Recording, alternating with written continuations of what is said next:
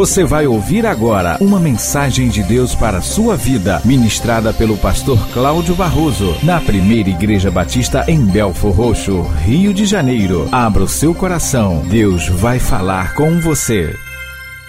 Segunda Crônicas, capítulo 32, versículo 31. Mas quando os governantes da Babilônia enviaram uma delegação para perguntar-lhe acerca do sinal miraculoso que havia ocorrido no país, Deus o deixou para prová-lo e para saber tudo o que havia em seu coração. Esse texto está falando a respeito do rei Ezequias, que foi rei de Judá, um grande rei, um rei que fez coisas extraordinárias, um rei que honrou a Deus de forma extraordinária, diferente de alguns dos seus antecessores, um rei que restabeleceu o culto a Deus, um rei que restabeleceu o lugar dos ah, sacerdotes e levitas um rei que ah, prestigiou o ensino da palavra de Deus, um rei que expressou temor de Deus. Ezequias enfrentou uma adversidade terrível quando o rei da Síria veio com todo o seu exército contra ele, e de fato eles começaram a dominar a terra de Judá. Era um exército terrível, chegaram até Jerusalém, sitiaram Jerusalém, e Ezequias estava numa situação muito difícil. Mas Deus interviu porque ele clamou ao Senhor. Ele confiou em Deus. E Deus deu livramento a ele, matando todo o exército inimigo, sem que nenhum soldado dele lançasse uma só flecha. Deus deu um livramento extraordinário de uma potência daquele tempo que estava dominando todo mundo conhecido. E agora foi derrotado vergonhosamente pelo Deus de Israel, a quem chegaram ali com tanta arrogância e ofendendo a Deus. O rei manda o seu general chegar junto aos muros de Jerusalém e ofender a Deus de forma terrível. Vocês estão pensando o quê? Que o Deus de vocês, olha, os deuses de todos os povos que eu e os meus antecessores dominamos, não pode fazer nada contra ele, contra nós. Nós dominamos sobre todos os povos por onde nós passamos, e o Deus de vocês não é diferente, não. Vocês não fiquem aí acreditando que Ezequias está dizendo para vocês que o Deus de vocês vai livrar, não, porque Deus nenhum pode livrar povo nenhum das nossas mãos, e vocês não serão diferentes. Ezequias é humilhado dentro do, dos muros de Jerusalém por eles. Deus é desonrado por eles cheio de arrogância, se sentindo o dono do mundo. O rei assírio chega lá com essa vaidade, essa arrogância, essa pompa, essa circunstância toda e ofende o Deus vivo, o Deus de Israel, que é o nosso Deus, o Deus de Ezequias. Ezequias reconhecendo toda a sua impossibilidade, incompetência, diante de todo aquele exército, o que ele faz? Ele vai para o templo, ele busca o profeta de Deus, e eles ali se humilham perante Deus e Deus dá o livramento. Deus diz: fica tranquilo, amanhã você vai ver. E de fato, em uma noite, Deus mandou o seu anjo que matou todo o exército daquele rei inimigo.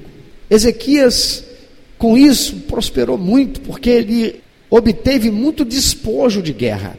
Era comum os reis, seus generais, irem para a guerra levando coisas preciosas, porque era uma forma de ostentação. Tudo que pudesse fazer para intimidar um inimigo seria ótimo.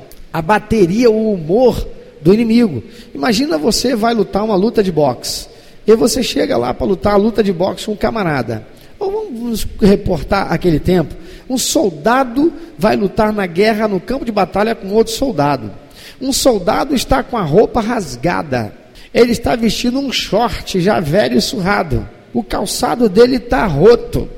Enquanto o outro soldado, e ele tem uma espada na mão e um escudo. Enquanto o outro soldado vem com um escudo desse tamanho, vem com uma espada reluzente, vem com uma armadura bonita e lustrosa, vem com um calçado lustrado. Ele vem, chega, a luz bate nele e brilha. O que você acha que esse soldado maltrapilho, mal vestido, mesmo que ele esteja com um escudo e com uma, uma, uma lança ou uma, uma, uma espada na mão, o que, que você acha que ele vai sentir? Como você se sentiria no lugar dele, vendo que o seu opositor vem contra você, vestido daquele jeito? No mínimo você vai dizer assim: perdi. Dá uma olhada para o cara, quem sou eu para combater com ele?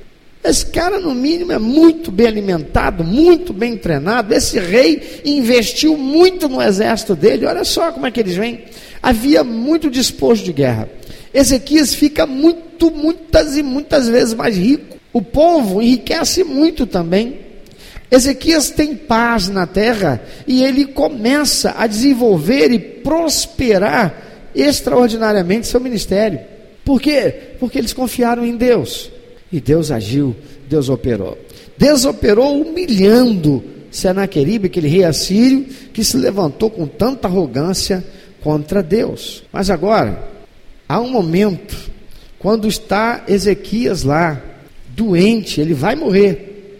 Deus manda o profeta dizer para ele: Olha, Ezequias, prepara tudo, despede todo mundo, passa o, o cetro para um filho teu, porque você vai morrer. Deus mandou te dizer isso. Deus, tão bondoso, amoroso, cuidando de Ezequias, Deus ainda cuidou de preparar Ezequias a tempo de que ele tivesse condições de fazer a transição tranquila do seu reino, do seu reinado, para um de seus filhos e descansar com seus antepassados. Mas Ezequias fica muito triste, ele se volta para o lado da cama, ele chora, ele clama a Deus e ele pega pesado. Lembra-te, ó Deus, de como eu fui fiel. Senhor, eu não me gastei em fazer aquilo que agradava ao Senhor. E Deus ouviu, e quando o profeta estava ainda dentro do ambiente do palácio, Deus disse para o profeta: Volta lá e diz para Ezequias que eu vou lhe acrescentar ainda mais alguns anos à sua vida. De fato, Ezequias fica bom, ele se cura, ou ele é curado, fica bom, e vida que, que segue, continua o seu reinado. Porém, Babilônia tem um rei, que é um rei cobiçoso e que está de olho naquilo que o rei da Assíria perdeu. Babilônia está para se tornar uma potência. E o rei Nabucodonosor envia alguns embaixadores para ir até o reino de Judá para saber como foi que Judá, Judazinho, conseguiu vencer o rei da Síria. Como é que foi esse negócio extraordinário, essa notícia que chegou aqui? Notícia naquele tempo não corria como corre hoje. A coisa está acontecendo agora, a gente está sabendo agora. A gente não está sabendo agora porque está aqui no culto, mas você sai daqui, chega ali, ligou o celular, todo um, Facebook, WhatsApp, ah, e-mail, né? vai entrando, vai informando, e a gente vai sabendo de tudo que está acontecendo no mundo inteiro. E aí chegamos ao texto que lemos que diz: Mas quando os governantes da Babilônia enviaram uma delegação para perguntar-lhe acerca do sinal miraculoso que havia ocorrido no país, Deus o deixou para prová-lo e para saber tudo o que havia em seu coração. Deus não precisa provar a ninguém para saber o que está no coração dessa pessoa. Deus não precisa provar a mim para saber o que eu penso, o que eu sinto, qual é a disposição do meu coração. Deus não precisa provar você. Lembre-se que Deus usou homens, seres humanos como eu e você, nas características particulares daquelas pessoas que viviam naquele tempo, para comunicar a aquelas pessoas ainda que mensagem que transcenderia aquele tempo e chegaria até nós, mas tinha que ser na linguagem que eles entendiam, dentro do ambiente de capacidade de raciocínio e entendimento que eles possuíam. Por isso, muitas vezes você encontra no Antigo Testamento expressões como essa que estão aqui, ah, em 2 Crônicas 32, 31, que faz parecer que Deus não sabe do que está acontecendo, que faz parecer que Deus não tem o poder para saber o que eu penso. Em muitos lugares na Bíblia, a palavra de Deus nos dá conta da onisciência de Deus.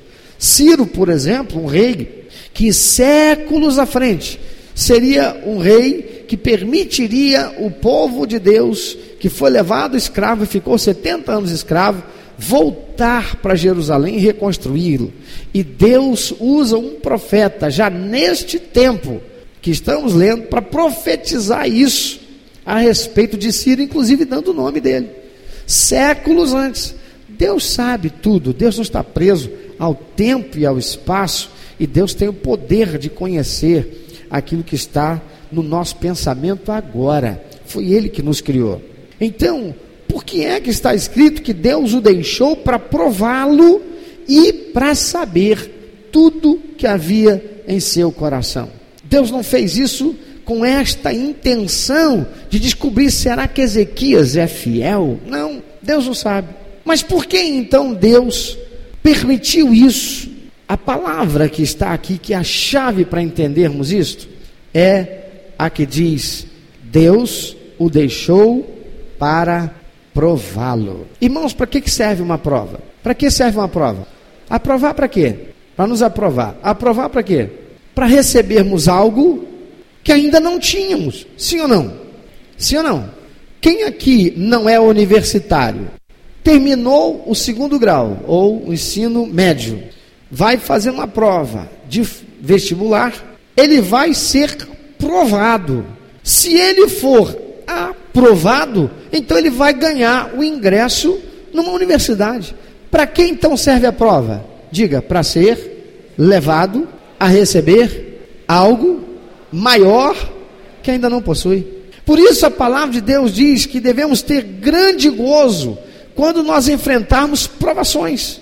As provações, as tentações são permitidas por Deus, ainda que executadas pelo inimigo das nossas almas, que tem como intenção nos fazer ser rebaixados, mas Deus nos permite as provas para que nós façamos o quê? Recebamos algo maravilhoso, maior, que ainda não possuímos. Satanás quer fazer com que nós andemos para trás naquela prova. Foi reprovado, anda para trás. Quem é reprovado faz o que na escola? Volta lá atrás e começa tudo de novo. Ainda é assim ou não? É. Enquanto colegas já estão na faculdade, ele voltou lá no início de tudo, naquele ano que ele perdeu, vai ter que estudar 12 meses de novo, para então novamente prestar a prova, para em sendo aprovado, receber o que? Para que serve a prova? Para recebermos algo maior que ainda não possuímos. Então, por favor, ajude quem está do seu lado e me ajude. Vamos fixar isso. Diga para quem está do teu lado, quando você for provado, fica feliz. É a sua oportunidade para receber algo maior, melhor, que você ainda não recebeu. A prova vem de Deus, não é para nós sofrermos. A prova vem de Deus, é para nós recebermos algo maior que ainda não possuímos. E bom, melhor para nós. Veja que imediatamente antes, a este momento aqui, Ezequias, ele se ufana. Abra lá 2 Crônicas, capítulo 32. 2 Crônicas 32. Vai lá para o versículo 25. Depois que Deus derrota Senaqueribe, o rei assírio, mata todo o exército dele, livra Ezequias, enriquece muitas vezes a Ezequias. Ezequias sofre, adoece de morte. Ora o Senhor, Deus lhe dá um sinal, cura Ezequias, lhe dá mais um ano, alguns anos de vida. Verso 25, o que, é que diz aí?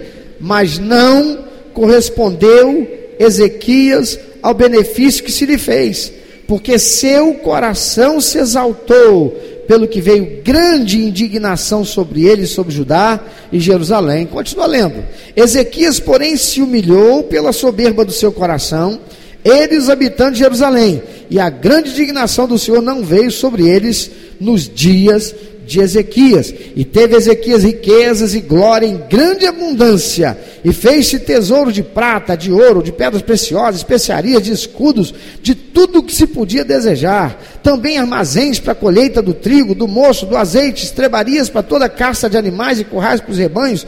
Edificou cidades, enfim, Ezequias se tornou um rei ainda muito mais poderoso. Mas veja, pouquinho antes, depois que Deus dá esse livramento, depois que Deus dá a ele a cura, nos anos que Deus acrescentou, Ezequias se tornou vaidoso, orgulhoso. Tem um ditado que diz: quer saber quem é o homem? Dá poder para ele, coloca ele numa posição de destaque, dá a ele autoridade sobre outros, dá a ele muita riqueza. Você vai saber de que índole é feito esse homem. Ezequias, ele se envaidece ele se exalta no seu coração. Eu sou o cara.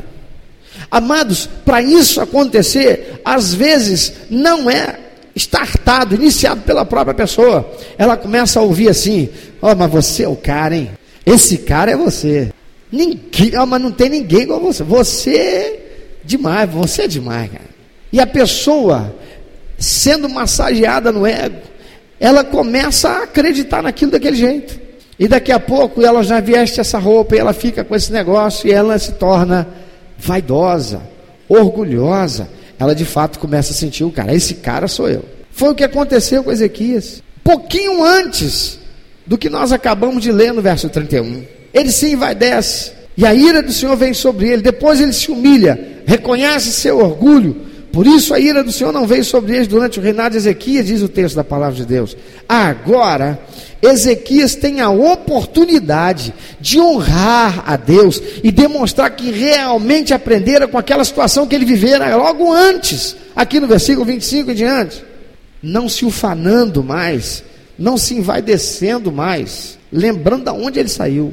Irmãos, uma das coisas piores que existem em nós como crentes, filhos de Deus, sabe qual é? O que ainda há pouco eu estava falando com vocês no momento da adoração é não nos lembrarmos de onde nós viemos. Quem era você até você receber a salvação? Aonde você estava indo até você ter encontrado Jesus e ter confessado a Ele como seu Salvador e Senhor e ter tido o teu nome escrito no livro da vida? Quem era você? Com o tempo nós nos tornamos crentes, com o tempo nós vamos nos acostumando com essa vida de cristã e nós vamos nos acostumando com o fato de que somos salvos, somos filhos de Deus, glória a Deus, aleluia. E começamos a nos envaidecer. Para que Deus criou a árvore do conhecimento do bem e do mal e colocou lá no Éden? Quem se lembra, por favor, ajuda a gente a lembrar. Para que Deus colocou a árvore do conhecimento do bem e do mal? Para ser uma tentação para o homem, foi isso? Para quê? Para o homem ter oportunidade do que dar para Deus. Deus não pediu a ele dízimo, Deus não pediu a ele oferta, Deus não ordenou a ele que devolvesse nada. Deus só disse para ele: Você vai me dar obediência. Não toca nisso. Diga que você tocar, você vai morrer. Deus não colocou para provar se o homem seria ou não fiel. Porque além de Deus colocar a árvore do conhecimento do bem e do mal, Deus também colocou uma outra árvore lá no Éden. Quem se lembra que árvore foi essa? A árvore da vida. E Deus não deu ordem ao homem para comer daquela árvore. Se o homem tivesse lançado mão daquela árvore, diz o Senhor logo adiante, vamos expulsar o homem daqui, tirar ele do Éden, para que ele não lance mão do fruto da árvore da vida e viva eternamente. Deus colocou ali para que o homem fosse aprovado para que ele recebesse algo maior que até então ele não tinha. A prova serve para quê, irmãos? Vamos juntos. A prova serve para eu ser aprovado e poder receber algo maior que eu ainda não tenho. Tem gente aí que está na prova, solteiro, esperando no Senhor. Fica feliz, mas você tem que ser aprovado. Fica esperando aí no banco para você ver se vai acontecer alguma coisa. Fica esperando dentro de casa para ver se vão bater na porta. Opa, é aqui que tem essa menina linda do Ministério de Primeira. Uhul, tô de olho. Vim aqui para te conhecer? Vai não. Você tem que passar pela prova. E a prova é fazer a nossa parte. Você tem que fazer a sua parte. Como qualquer outra coisa. E aí, Ezequias agora tem a oportunidade de honrar a Deus. Demonstrar que realmente aprenderam com a situação que ele viveu antes. Quando se ufanou, se envaideceu não se vai descendo mais, mas o que é que Ezequias faz? Quando os embaixadores de Nabucodonosor chegam, você vai lendo aí para frente. Você pode pegar lá, 2 Reis, capítulo 18, 19, e você vai ler mais detalhadamente sobre a vida de Ezequias, o que aconteceu. O que aconteceu é que os embaixadores de Nabucodonosor chegam curiosos para saber como é que eles suplantaram o exército de Senaqueribe. Como é que foi esse negócio do sol parar, retroceder alguns graus, o dia ficou maior. Como é que esse negócio, que milagre foi esse que aconteceu nessa terra aí, que a gente ficou sabendo? Afinal, o rei babilônico estava crescendo em poder e tinha muita ambição, ele queria saber, ele queria ter poder, porque se quer e tem, eu quero. Irmão, presta atenção, sempre haverá da parte de Satanás alguém olhando quando você receber algo de Deus, querendo ter isso que você tem, cobiçando ter isso que você recebeu, ou revoltado porque não pode ter, para arrumar um jeito de tirar de você. São os demônios. E esse rei babilônio manda esses embaixadores lá. Olha, grande rei Ezequias, soubemos das coisas extraordinárias que aconteceram aqui. Vocês venceram o exército de Senaqueribe. Colocaram o Senaqueribe para correr daqui. Senaqueribe saiu daqui o rabinho entre as pernas. Chega lá na terra dele e é assassinado pelos próprios filhos. E mais, soubemos que o senhor ficou doente e o Deus de vocês curou. Inclusive, só pediu um sinal aí, o sol retrocedeu. Como é que foi isso aí? E Ezequias se sente muito honrado, porque o rei de uma terra longínqua envia seus embaixadores para lá levando presentes para ele. E sabe o que ele faz?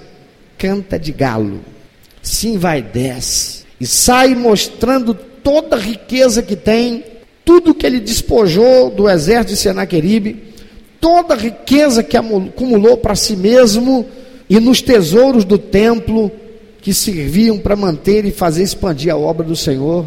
Ele sai mostrando tudo. Ó, isso aqui, ó, essa riqueza toda aqui, eu derrotamos lá, ó, Senaqueribe, isso aí, essa coisinha aí foi o que a gente ah, pegou aí de despojo de guerra. Foi se vai descendo, se ufanando, cantando de galo. E isso foi o pecado de Ezequias, que fez a justiça de Deus vir sobre Judá através de Babilônia, porque o profeta de Deus chega lá e diz para pergunta para ele: "Quem são esses homens que estão aí?" Ele diz: "Ah, são os embaixadores do rei de Babilônia que mandou que eles viessem aqui para saber as coisas extraordinárias que nós conseguimos." O que que você mostrou para ele? Tudo.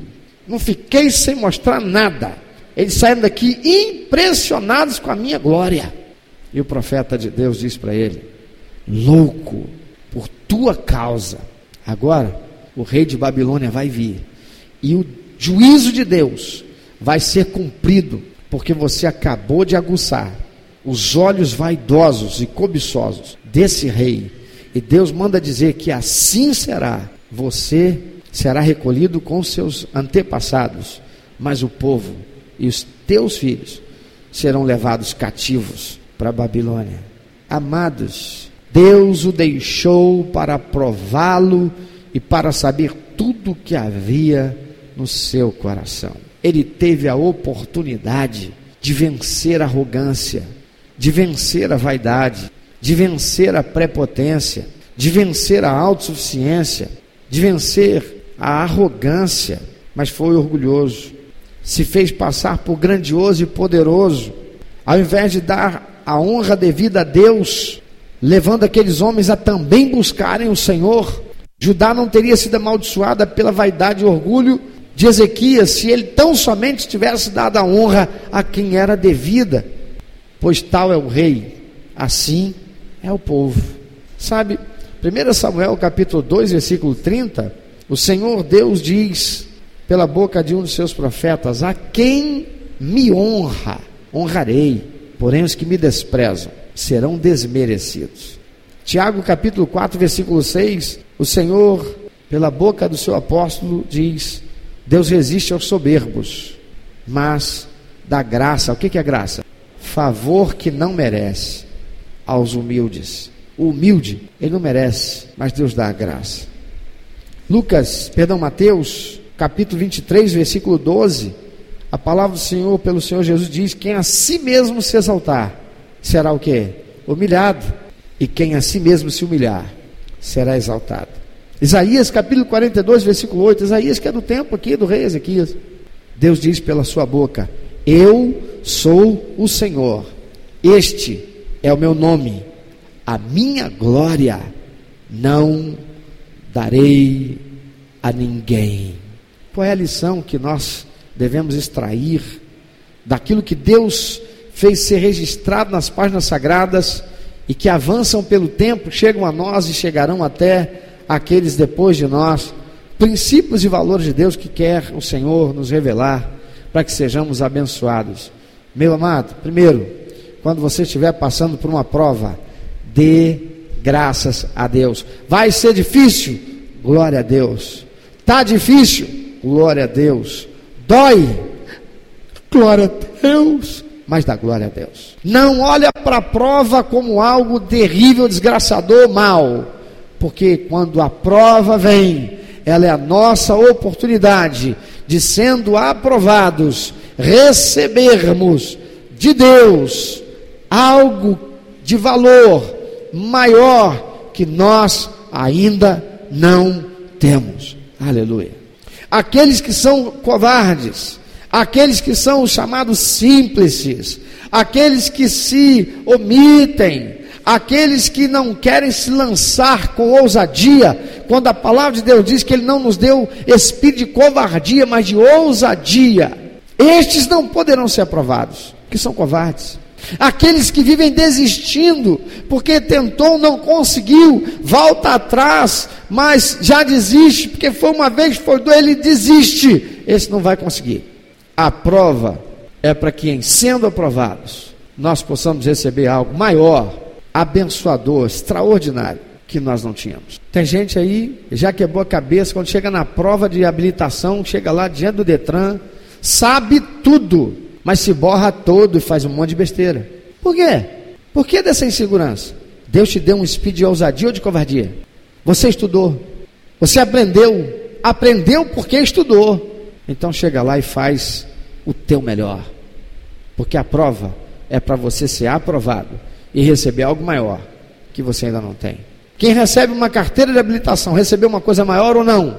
Se tiver um carro, ele vai para onde ele quiser desde que tenha dinheiro para combustível. De repente, ele trabalha como estoquista na empresa. Tem lá uma oportunidade para ele ser chefe, mas precisa que tenha habilitação, porque o chefe precisa pegar carro, sai daquela unidade, ele vai na outra, tem que dirigir. Ele vai ser quando? Ele não tem carteira. Ela não tem. A prova é para ser aprovado, para receber algo maior que nos faça enriquecidos, abençoados, algo que nós não tínhamos. Segunda coisa, quando você passar pela prova e você estiver experimentando a bênção, lembre-se de dar a honra a quem é devido. Mas fui eu que estudei. Não fosse eu estudar, não, para você ver. Não fosse eu trabalhar, não. Aqui, ó. Saiu daqui, ó. Desse braço aqui, ó. Pensando que eu trabalhava 13, 14 horas por dia. Não dê a glória a Deus, não. Receba a glória para você. A palavra de Deus diz: Eu sou o Senhor, este é meu nome. Qual é o nome dele? O que, que ele está dizendo? Eu sou o, este é meu. Qual é o nome dele? O que, que ele quer dizer com isso? Eu sou quem pode tudo, você não pode. Eu sou Senhor, você não é Senhor, você é servo. Saiba se colocar no teu lugar. Sem mim, nada podeis fazer, diz o Senhor. Lembre-se de onde você veio. Lembre-se que você era escravo lá no Egito. Lembre-se que você estava perdido, morto, condenado à morte eterna, a ir para o inferno, viver a eternidade com o diabo e seus demônios. Lembra de onde você foi tirado. Lembra de quem você é, porque eu sou o Senhor. E a minha glória eu não dou a você, eu não dou a ninguém. Tem muita gente esquecendo porque depois que a vida começa a melhorar, ele começa a esquecer de Deus. Então ele não vem mais para culto, ele não vem mais para louvor, ele não vem mais para adoração, ele não vem mais para o grupo pequeno, ele não vem mais para estudar a palavra de Deus. É esporádica a sua participação, não cumpre mais aliança com o que foi feita no pacto de membresia. É alguém que é esporádico. Agora eu não tenho tempo e esquece da glória que deve ser dada àquele que te deu a oportunidade de passar na prova, de ter a prova e passar por ela. Porque para um crente, filho de Deus que honra a Deus, que vai para uma prova tranquilo, que na noite anterior, conscientemente, olha só, Jesus lá no alto daquela, daquele templo, Satanás o leva lá e diz assim: Você não é filho de Deus? Pula daqui, porque está escrito, e dá ordem aos anjos, porque está escrito: aos teus anjos dará ordem a teu respeito para que não pise com o pé em pedra. Se ele não vai dar ordem para você não tropeçar numa pedra quando está andando, ele não vai deixar você cair lá embaixo e espatifar. Jesus responde o que para Satanás? Não tentarás ao Senhor teu Deus. Se Jesus pula, ele está fazendo o quê? Não, vou, vou demonstrar minha fé. E pula, o que, que ele está fazendo? Vamos ver se Deus vai fazer mesmo cumprir a palavra dele. Uma coisa é eu provocar Deus a fazer o que ele prometeu, outra coisa é Deus fazer quando eu preciso. Quem entendeu isso? Uma coisa é eu provocar Deus a ser fiel, outra coisa é ele ser fiel porque eu preciso. Se Jesus faz isso, ele perdia tudo, invalidava tudo, e nós não podemos tentar Deus. Amado, então você vai fazer uma prova, se alimenta bem no dia anterior, descansa dorme uma noite inteira de descanso, mas tem gente que não dorme de ansiedade, de apreensão. Mas como vai ser? Eu tenho que passar, oh, oh, oh, e chega na prova, tenso, chega lá, senta. De que maneira? Tentando a Deus. Por que tentando a Deus? Porque ele não está em condições psíquicas e emocionais para fazer aquela prova e colocar tudo o que ele aprendeu, porque a mente dele vai estar uma bagunça. Não bastasse ele ser um crente, e espíritos imundos estarem ali, naquele ambiente, procurando turbar o ambiente espiritual, para afetar-lhe psicoemocionalmente, ele já vem por ele mesmo, porque não se preparou para isso. Isso significa o quê? Tentar Deus. Não vai ser aprovado. E aí vê o ímpio passando. O ímpio que está nem aí, já contei isso aqui 500 mil vezes, mas só para lembrar.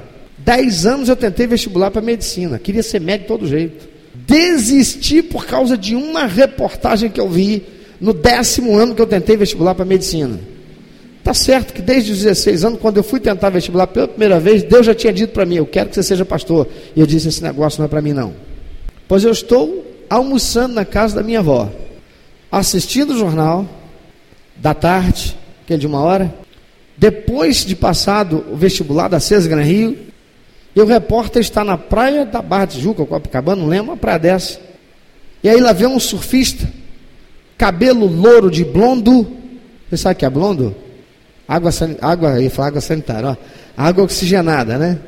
Todo dourado de blondo, porque era a moda dos surfistas, ficar louro, parecendo americano, queimado de sol, coisa nenhuma.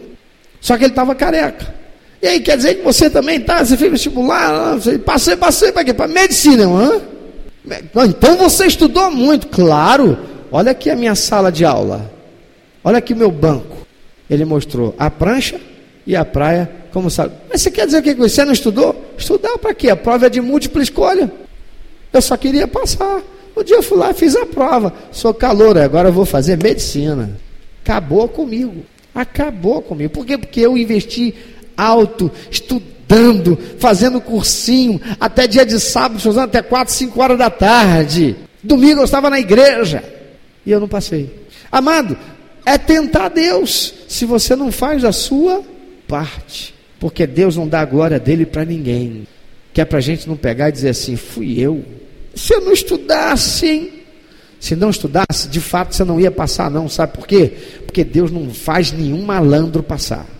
Crente, malandro, Deus não vai fazer ímpio passar.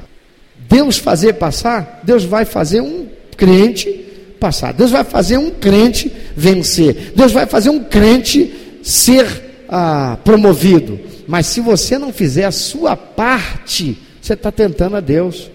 Jesus não tentou a Deus. Ele vai fazer aquilo que eu e você não podemos. Ele vai fazer. Mas quando você for provado, fica feliz. Quem hoje vai dizer, Senhor, me dá uma prova? Porque, Senhor, eu quero mais. Senhor, me dá uma prova para que a minha fé seja ainda mais fortalecida. Senhor, me dá uma prova, se eu preciso de prova, Senhor, para ser aprovado e receber algo maior que eu ainda não tenho, algo bom que abençoe minha vida, Senhor, fica à vontade. Talvez você esteja vivendo uma realidade, um momento, um tempo de privação e de prova, e você tem murmurado, você tem reclamado contra Deus, e você, ao invés de ficar feliz e dizer, Senhor, muito obrigado por essa prova, eu quero dizer para o Senhor, para que o mundo espiritual inteiro ouça, Senhor, eu não vou reclamar, eu não vou murmurar, eu não vou dizer coisas negativas, eu só vou dizer dizer: Louvado seja o Senhor que é comigo, porque a tua palavra diz que, ainda que pelo vale da sombra da morte eu possa passar sem ter medo de nada, porque o Senhor vai estar comigo, porque eu vou honrar o Senhor e eu vou passar por essa prova e eu vou chegar do outro lado recebendo aquele diploma de vitorioso e entrar na bênção que o Senhor tem reservado para mim. Será que você tem coragem de fazer isso? Porque Deus diz: Eu vou honrar aquele que me honra, mas aquele que me despreza vai ser desmerecido. Quantas vezes você tem se ufanado, quantas vezes você perdeu, quem sabe você perdeu algo especial, que você veio da mão de Deus, de uma prova que você passou, como Ezequias, e foi vitorioso, mas depois você se esqueceu de Deus e não tem vivido mais sob a bênção. Na realidade, você perdeu aquilo, está perdendo talvez, ou está por perder, mas Deus me manda que hoje você está ouvindo essa palavra que a glória bendita do Senhor, porque a palavra de Deus diz: aquele que está em pé, cuida para não cair. Então, se arma agora com as armas da humildade, arme-se agora com a arma da subjugação ao poder da graça de Deus, e diga: Senhor, seja feita a tua vontade. Eu me coloco agora debaixo da tua autoridade. Que venha a prova, que seja esta a prova que vai me provar, Senhor, e eu vou ser abençoado. Eu não vou ser como Ezequias, não, Senhor. Senhor, eu quero te pedir perdão, na verdade, eu já tenho sido como Ezequias. Me perdoa, Senhor. Eu não tenho sido mais assíduo aos cultos, eu não tenho chegado a hora quando eu posso. Senhor, eu chego a hora para o meu trabalho para ganhar dinheiro, mas para o Senhor, eu já não chego mais. As coisas boas que o Senhor me deu, pela prova que eu venci, as coisas abençoadoras que têm enriquecido a minha vida, eu já me acomodei com elas de tal modo que a minha disciplina no ministério eu já larguei de mão. As as coisas têm sido feitas de qualquer jeito por mim, eu não tenho dado ao Senhor a honra que o Senhor é devido. Senhor, eu não tenho aberto minha boca para testemunhar para as pessoas, para dizer que a minha vida é assim, mas eu já fui assim antes, lá naquele lugar de desgraça, de morte, onde eu estava perdido e condenado para ir para o inferno, e fui alcançado pela tua graça, para que o Senhor seja exaltado e glorificado, de modo que aquelas vidas possam também encontrar a salvação e serem abençoadas. Senhor, me perdoa em nome de Jesus, porque que você ainda está olhando olhando para mim não está falando com Deus. Não perca a sua oportunidade. Você teria coragem de dizer, Senhor, essa prova que eu estou passando, que prova, Senhor. Isso não é prova, isso é uma provação. Mas, Senhor, eu vou vencer. Porque tua palavra diz que o Senhor nunca deixa que fracasse aquele que crê e confia no Senhor. Também, Senhor, não vou ser orgulhoso, vaidoso, prepotente, soberbo, não. Não vou ser arrogante mais. Eu rejeito a arrogância, soberba. Eu rejeito essa vaidade. Não quero isso para mim, não. Tua palavra diz que o Senhor rechaça aquele que a si mesmo se exalta. O Senhor rebaixa aquele que a si mesmo se exalta. Mas o Senhor exalta aquele que a si mesmo se humilha. Eu sei reconhecer o meu lugar. Eu sei de onde eu vim. Eu sei quem eu sou. Eu sei o quanto eu preciso do Senhor. Então, Senhor, eu vou viver uma vida de expressão de honra ao Senhor. Eu vou viver uma vida de expressão de louvor ao Senhor. Eu não vou mais abrir minha boca para murmurar por causa da prova. Eu vou sair daqui hoje, Senhor, rompendo em fé. Vou sair daqui hoje, ainda que o mar não se abra, confiando que o Senhor vai me fazer andar por sobre as águas. Eu louvo ao Senhor e eu quero dizer para o Senhor: seja bem-vinda à prova do Senhor, seja bem-vinda à vontade do Senhor na minha vida. Eu não vou temer mais a prova, porque eu vou procurar andar na presença do Senhor, em comunhão com Teu Espírito. E cada vez que a minha fé for provada, Senhor, eu vou fazer disso motivo para me aproximar ainda mais do Senhor, estar ainda mais em comunhão com o Senhor. Eu vou romper em fé, não vou me deixar abater, eu vou romper em fé. Também, Senhor, eu vou me lembrar de dar a glória que é só do Senhor. O Senhor é o único digno. Eu vou fazer minha parte, porque eu quero ser abençoado. Eu quero ser um instrumento de valor no qual o Senhor invista para abençoar outras vidas e levar outras vidas ao conhecimento da verdade e da salvação. Com o Senhor, eu vou saltar muralhas. Com o Senhor, eu vou atravessar montanhas. Com o Senhor, eu sei que eu passo, serei capaz de passar pelo vale da sombra da morte, porque o Senhor vai estar comigo, o Senhor é fiel. Eu não vou tentar o Senhor. Eu não vou tentar o Senhor. Eu vou é confiar no Senhor. Aleluia. Meu amado ouvinte, Você que ouviu esta mensagem, se Deus tem falado ao seu coração, se você foi constrangido pelo Espírito Santo e quer compartilhar isso conosco, quer que nós estejamos orando por você. Se você quer nos informar que você recebeu Jesus como teu único, eterno e suficiente Salvador, se você quer saber um pouco mais a respeito do que fazer para dar prazer ao coração de Deus e viver a vida que o Senhor tem reservado para você, vida de paz, de equilíbrio, de satisfação, entre em contato conosco. Ligue para nós. Anote, por favor, é 21 2761 1059 21 2761 1059. Entre em contato conosco. Deus quer continuar falando com você.